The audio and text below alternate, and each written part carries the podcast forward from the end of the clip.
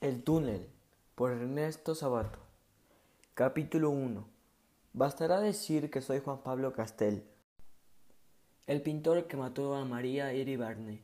Supongo que el proceso está en el recuerdo de todos y que no necesitan mayores explicaciones sobre mi persona. Aunque ni el diablo sabe qué es lo que ha de recordar la gente, ni por qué. En realidad siempre he pensado que no hay memoria colectiva, lo que quizás sea una forma de defensa de la especie humana.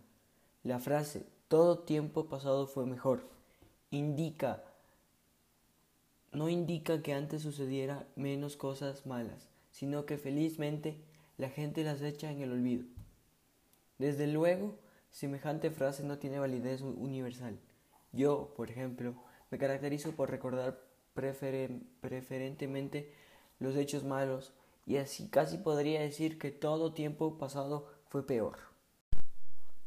Si no fuera porque el presente me parece tan horrible como el pasado, recuerdo tantas calamidades, tantos rostros cínicos y crueles, tantas malas lecciones, que la memoria es para mí como la temerosa luz que alumbra un sordío museo de la vergüenza. ¿Cuántas veces he quedado aplastado durante horas en un rincón oscuro del taller, después de leer una noticia en el sección policial? Pero la verdad es que no siempre lo he lo más vergonzoso de la raza humana aparece ahí. Hasta cierto punto los criminales son gente más limpia, más inofensiva. Esta afirmación no lo hago porque yo mismo haya matado a un ser humano. Es una honesta y profunda convicción. Un individuo es pernicioso, pues se lo liquida y se acabó. Eso es lo que yo llamo una buena acción. Piensa en cuánto peor es para la sociedad que ese individuo siga destilando su veneno y que en vez de eliminarlo se quiera contrarrestar su acción recurriendo a anónimos, maledicencia y otras bajezas semejantes.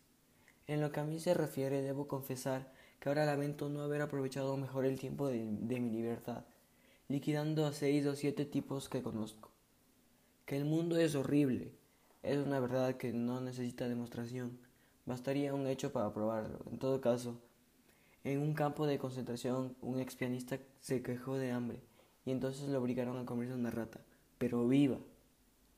No es de eso, sin embargo, de lo que quiero hablar ahora. Yo diré más adelante, si hay ocasión, algo sobre este asunto de la rata. Muchas gracias.